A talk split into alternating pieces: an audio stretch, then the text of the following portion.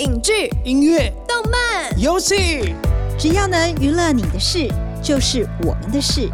欢迎收听《娱乐住海边》。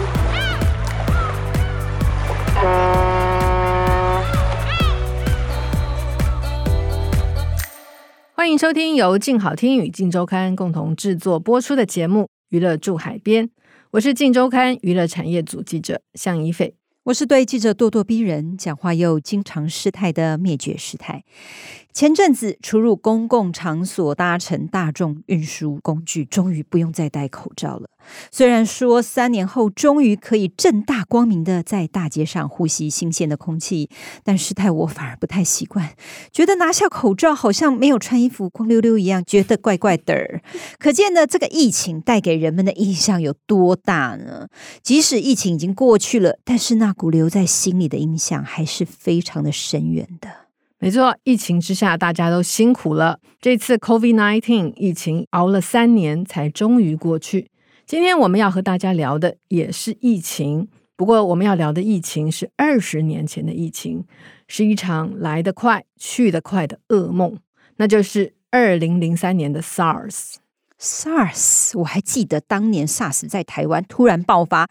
尤其是台北市和平医院，因为院内感染突然封院的抗议场景，那是包括医护人员、病患、病患的家属、民众等等，上千人被迫关在医院里耶。是的，这段过去是台湾的集体创痛，但也影响后来台湾对于防疫的警觉。今天我们要谈的就是根据二零零三年 SARS 封院事件改编。由影集《我们与恶的距离》查金导演林君阳所执导的电影《一起》。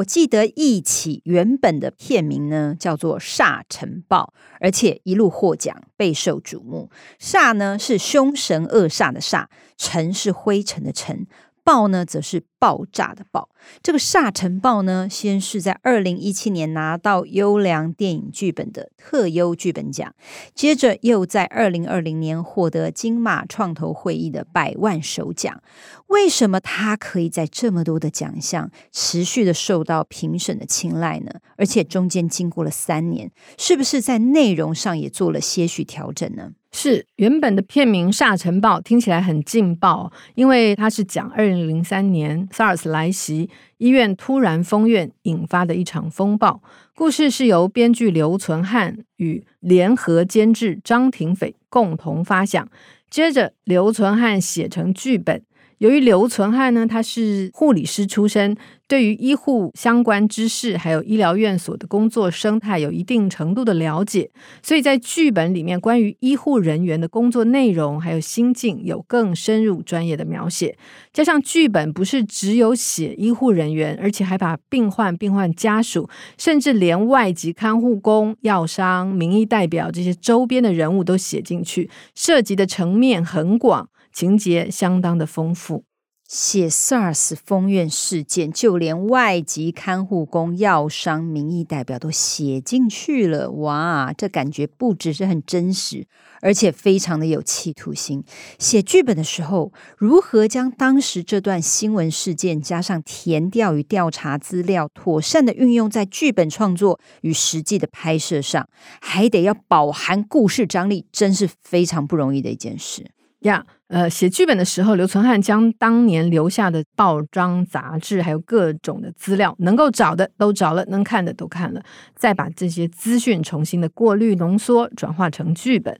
刻画了许多人物的样貌。刚才我们提到的外籍看护工、药商、民意代表，其实都是很有代表性的角色。像是外籍看护工，因为照顾病患遭到感染，就是当年真实发生的事。还有药商的角色，也是在填调的时候发现，因为药商常常在医院走动，加上当年对病毒的概念并不清楚，所以在封院的时候，这个药商他就冒险潜入医院送物资，一方面是雪中送炭，一方面也可以和医生拉近关系。难怪剧本会得到优良电影剧本奖的特优剧本奖。不过呢，监制李耀华为什么会发现这个剧本，而且还想进一步的拍成电影呢？他又是怎么找到《我们与恶的距离》还有《茶经》的导演林君阳来拍这部电影啊？当时李耀华他就是看优良电影剧本奖的评审，所以对剧本印象很深刻。后来联合监制张庭斐问他有没有兴趣开发这个剧本。不久以后，新冠肺炎疫情就爆发，然后李耀华也觉得这好像是一个 sign 一个征兆，他应该认真的执行。他就跟张庭斐讨论之后，很快就决定要请本来就认识的导演林君阳来导这部片。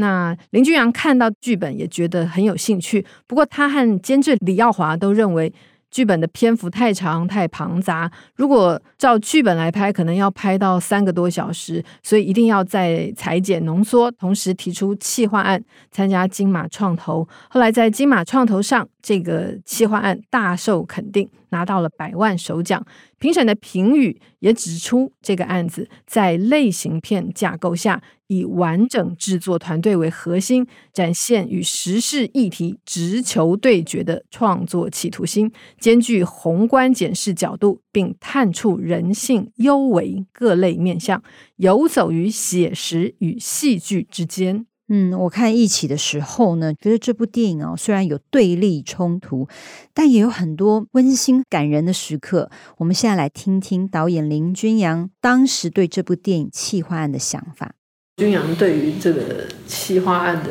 想法是什么？因为耀华哥找我的时候，就直接开宗明义，就说我想要做一个是比较偏通俗的，倒不是用类型来框架这件事情。通俗，通俗，就是希望是面向市场的，而不是而不是钻进一个，比如说影展片类型，我们可以完全不管市场，然后好好的把一个什么东西做好的精品的，不是这个态度，比较是说希望是能够得到更多人共鸣的一个态度。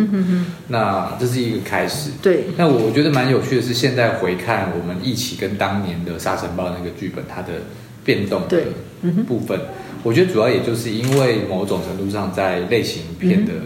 要求底下，对，我们开始想，比如说最早我们可能对标的是《失速列车》，对。那失速列车一样，它是封闭空间，对，然后一个限定的时间之内，然后有灾难发生，然后里面有亲情，有爱情，对，有各种人性的纠葛险恶这样。对，那我我们其实想到这个东西的时候，对标上去的时候是有一种某种嗨感，而且我们觉得哎，对，好像可以试试看往那个方向去。对，但后来往下发展的过程当中，就发现有困难。对，最大的一个困难其实就是病毒是看不见的。对，对，活尸看得见。对，对，所以以活尸片那样子的类型片来讲，它可以呈现出的恐怖跟精彩的元素、动作的元素，其实在这个片子里面不成立。病毒不存在这件事情，看不见这件事情，会蛮大的影响接下来讨论。后来我发现，我们是因为病毒看不见的恐惧感，而让我们所有的人物产生了反应。对啊，不管你是恐惧，或者是自私的躲起来，或者是去想要我是医护，我要救人，不管你什么，都是因为病毒看不见的这个这个病毒。对，所以其实戏剧的张力跟可能会发生戏剧的点，其实就在于人这一块。对，对，差不多就从那个时候开始这样的讨论之后。往人侧重，然后就往另外一个路数来走，就没有当初的那么所谓的灾难类型片，动作元素可能就比较不会有，然后呃有些东西就没有了，对，但是它还是回到一个一个灾难片的基本形式，对，就突然之间有一个事情发生了，所有人都都在这个灾难里，然后去压榨出每个人的人性的状态。拍摄职人剧需要注重很多的细节，这一次呢，除了前面提到的甜调。医疗细节，我认为哦是这部电影的一大看点，尤其是两场手术大戏，一下拿刀，一下又拿扩张器止血钳，手术时的防护眼罩上还起雾，感觉非常的紧张逼真。无论是气氛、节奏都非常的到位，这些是怎么样做到？怎么可以拍的这么的逼真呢？因为台湾最近这几年做了几部医疗剧，像是《麻醉风暴一二季》，或者是呃《暴走女外科》等等，逐渐累积相关的技术，所以在拍一起的时候，制作团队也会先稍微跟这些人请教他们相关的做法。那林君阳也有提到，《暴走女外科》的剧组跟他说，当时他们让演员练习外科缝合的时候呢，是使用猪皮来练，因为猪皮的质感细节看起来跟人皮其实蛮像的，甚至某些内脏也可以替代。所以拍摄《一起》之前，片中饰演胸腔外科医师的王柏杰。或者是饰演实习医师的项婕如，他就经常练习缝合猪皮，甚至连回家都在练。到了拍摄的时候呢，一拿起针来的这个缝合手势就非常的纯熟。不过，真正拍摄手术使用的各种人体啊，或者是道具器官，其实是另外请泰国的特效团队专门定制的。泰国的影视产业很发达，一起是怎么样找到这个泰国的特效团队呢？和他们合作的过程有没有什么特殊或是很有趣的经验？是监制李耀华，他有提到，因为他前一部监制的剧集叫《醉梦者》，就是和泰国的特效团队合作。虽然他们不是专门做医疗或者是人体内脏的团队，但是在特殊化妆、特殊道具这部分是蛮有经验的。像《醉梦者》里面把这个假脸撕掉，还有这个庹宗华的头从置物柜里面滚出来，像假脸人头，这些都是他们之前的作品。后来在《一起》里面。泰国团队负责用塑胶或者是矽胶这些材质做出人体内脏、皮肤，还有刚出生的胎儿等等，然后再跟台湾的团队合作血浆的部分，感觉就更真实。泰国的特效团队呢，他们的经验虽然很丰富，但是呢，拍《疫起》这部片的时候，他在前置时期有碰到了疫情，所以不管是这个《疫起》的剧组飞去泰国，或者是这个泰国的特效团队飞来台湾，其实都不太方便。而且，如果透过远距视讯，应该也是没有办法像面对面这样沟通的更好。那双方到底是怎么沟通的呢？呃，导演林俊阳说，对方非常的仔细，在视讯会议的时候会一直问很多的细节，包括说要想怎么拍，需要怎样的画面，要做到怎样的程度，还有需要哪些道具等等问题，每个问题都让剧组必须把原先可能想的比较 rough、比较粗糙的这个想象，重新的思考。变成可以拍摄的方式，最后对方会亲自将制作的各种特殊道具带来台湾，双方先请技术指导啊，摄影师直接到现场进行一次测试，了解需要修改或是要避开的地方，之后才正式拍摄。这种国际合作，双方会不停地问对方问题，互相纠错，一起进步。嗯，关于医疗的场面呢，可能在剧本里面只有三言两语而已，就带过了。但是其实你要执行，然后把它拍出来，其实非常的复杂，有很多需要注意的地方。到底这部分要怎么样才可以落实啊？是呃，导演林君阳说，针对每一场手术，他们会请。医师顾问把所有手术细节全部搞清楚，有问题呢就一直问。拍摄的时候，他们从用手术刀划开身体，到用机械撑开皮肉，然后再往下面划刀啊、电烧这些过程，他们几乎全程都拍，后来才能够剪出这个节奏感。到了拍开刀戏的那三天，除了演员王伯杰，他身边其他医护人员其实都是真的医护，麻醉师呢就真的是麻醉师。特别的是，戏外教王伯杰的那个外科医生，其实在拍片的时候就在他的对面当他的助手一起入镜，甚至后期剪完做最后检查的时候，都有请医护人员再看一遍，仔细的把关。一起呢，拍的真的非常用心，除了田调，还找了多位具丰富经验的特效团队，还有医疗顾问。除了这些血淋淋又难拍的手术戏，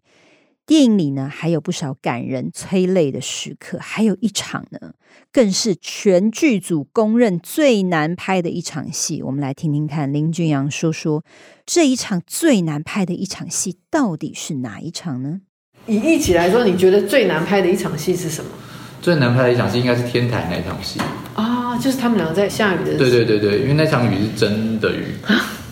对，就拍到一半雨就下来。因为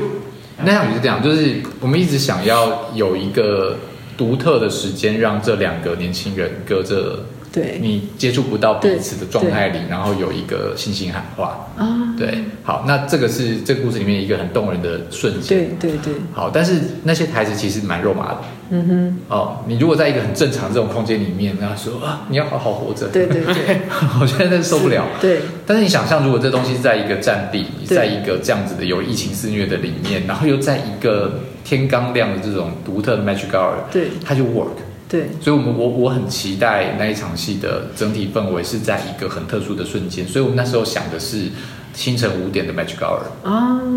然后我们就看准了所有的东西，我们做了一个月的准备，因为那个在医院，真的医院的顶楼，嗯，然后他要要动员的人事物跟我们要这样搬搬，嗯、其实是非常复杂的。是，那算准了所有的一切，然后都 ready 好了之后，四点五十分，然后我们知道我要五点整的光，嗯，四点五十三分左右，副导跟我说，要不我们就先拍一个吧，拍完这一个，我们可以修修补补，刚好。五点的时候，我们 take two 应该就是我们要那个光，然后我们就好，我们先来一个，大概在四点五十五分的时候喊 action，对，然后开始讲话，然后大概讲到心眼该哭的时候，雨就掉下来了，而且那个雨大概就是十秒钟从无到有，我就是那种就是我我也只能够感叹上天就是这么准，好，这么准，那我就只能收了这场雨这样，所以那场雨就是硬生生从一个清晨。为婚的一种 Magic Hour 的氛围，变成一个雨打下来，把他们逼得必须要离别的一个状态。一起的演员包括王柏杰、曾敬驊、薛仕凌、项杰如的表现都可圈可点。当初是怎么样锁定这些演员演出的呢？导演林君阳说，他们先专心修改剧本，大概一年多以后，开始一边修剧本一边聊卡司。最早出现的两个名字，一个是薛仕凌，一个是王柏杰。这两位演员都和林君阳或者是监制李耀华合作过。王柏杰他曾经跟李耀华合作过《醉梦者》，那林君阳他也认识王柏杰，只是很久没有合作，他也很好奇王柏杰的状态。后来实际见面以后跟他聊，觉得他开始有角色的样子，所以呢就没有再讨论任何的备选人选，把王柏杰邀请来饰演。一起里面最主要的外科医生夏正这个角色，另外薛仕凌演过林君阳导演的《茶金》，演技也受到肯定。电影里薛仕凌饰演潜入医院调查的周刊记者，林俊阳特别把自己的一些想法放在这个角色上。在讨论打磨电影角色的时候，剧中人就越来越立体，也越来越清楚哪些演员比较适合，慢慢就聚焦到几位主角身上，包括呃电影里面代表纯真热情的这个医护情侣档曾敬驊和项洁如。刚才提到的这几位演员，因为电影里职业角色的关系，需要一些相关的背景知识和练习。那他们在拍这部电影前，有接受过哪些训练呢？是呃，每位演员都有不少功课。像是王柏杰，他为了演外科医师，他就必须要练习操作手术刀，还有缝合缝线的技术。光是练习就花了两个月。后来他因为已经够熟练，所以正式开拍的时候，全程都不用手部替身。薛仕凌他为了饰演记者，剧组特别安排一位资深记者跟他讲当年的媒体环境，还有记者可能的想法、观点、工作流程等等。透过跟这位记者的访谈，了解周刊记者在当时情境下可能的行为。另外，曾敬驊、项杰如他们也都有上一些 CPR 的课，实地练习。在后疫情时代，能够有一部在讲 SARS 的电影，可以意外的和不久前的现实如此的靠近，只能说呢，历史总是惊人的重复。让我们来听听导演聊聊疫情变化时对他创作《疫起》这部电影的影响。从筹备一直到开拍，一直都是在疫情期间。那你？整个疫情的氛围对于你在创作有一些什么样的影响？我觉得从一开始的想法到最后的想法其实蛮不太一样。嗯、这件事情跟疫情有关系。嗯哼，比如最早之前的二零二零年，对，然后要他找我的时候，我们聊那个本的时候，我觉得比较简单纯一点是，哎，我们遇到了一个疫情，嗯，这疫情当时还看不到。头，嗯嗯，我才刚开始，真的不知道接下来要多久这种状态，嗯，然后所以会有一种紧张、未知、恐惧，然后所以那时候直觉想象是我们要拍一个把这个恐惧记录下来的一个东西。对我来说很重要的一个事情是乌俄战争发生，啊。乌俄战争从在大概在最后我修那版的时候，乌俄战争从去年二月嘛，对不对？嗯、然后我就开始看到远方有战火，远方有战火，嗯、然后大概就在那个时间点开始，我觉得这个故事开始有一另外一个层次发生了。嗯、他不是只在讲二零零三年的 SARS，他也不是在讲 COVID，他在讲某个灾难。嗯哼、那个灾难其实泛指了一切灾难。就是它可能是一个病痛，比如说这个故事里面主要那条线，就是你突如其来的告诉你说你只剩多少时间可活，对吧？这是每个人都有可能会遇到的一种医疗上的灾难，日常生活里就可能遇到灾难。所以在那种有点远方有战火的那种世界动荡的那种状态底下，这个故事慢慢捏出来的东西，我觉得其实最后，我觉得我们在讲灾祸这件事情，所以疫情对我们影响是蛮大的。